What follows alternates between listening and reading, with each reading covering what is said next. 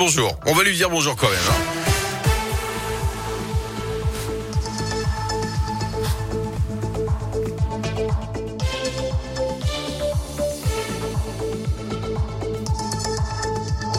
Grégory, c'est à vous. Et à la une, de plus en plus de Lyonnais se mettent au vélo. Le trafic des deux roues a progressé de 21% l'an dernier. Ça représente 38 millions de déplacements en vélo dans la métropole, 8 millions de plus qu'en 2020. Et on a comptabilisé plus de 9 millions de locations de vélos en un an. C'est un record. L'offensive d'Emmanuel Macron face aux non-vaccinés et à trois mois de l'élection présidentielle. J'ai très envie de les emmerder et donc on va continuer de le faire jusqu'au bout. C'est ça la stratégie, a dit le président hier dans un entretien avec des lecteurs du journal aujourd'hui en France. Le chef de l'État qui dit vouloir instaurer, je cite, quasiment une obligation vaccinale en plein débat à l'Assemblée sur la transformation du pass sanitaire en passe vaccinal.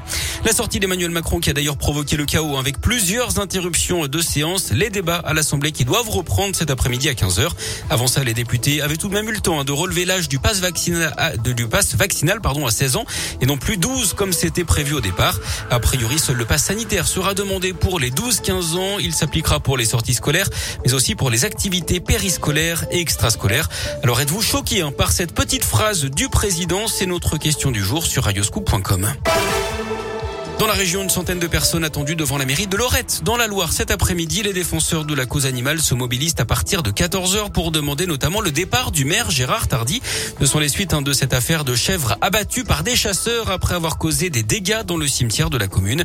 Abattage lancé sans autorisation de la préfecture. La collecte de sapins commence aujourd'hui dans la métropole de Lyon. Ça va durer jusqu'au 19 janvier. Vous pouvez les déposer dans les 195 points de collecte répartis dans les arrondissements de Lyon et les communes de la métropole, mais aussi en déchetterie. En bref, un homme blessé par arme à feu à Lyon lundi soir. La victime s'est présentée à l'hôpital avec des blessures aux jambes causées visiblement par des plombs. Ses jours ne sont pas en danger d'après le progrès. Cet homme a été entendu par la police. Une enquête est ouverte.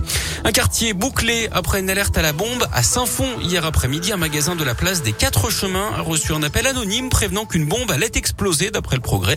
Les clients ont été évacués. Un périmètre de sécurité mis en place. Vérification de la police, aucun explosif n'a été retrouvé.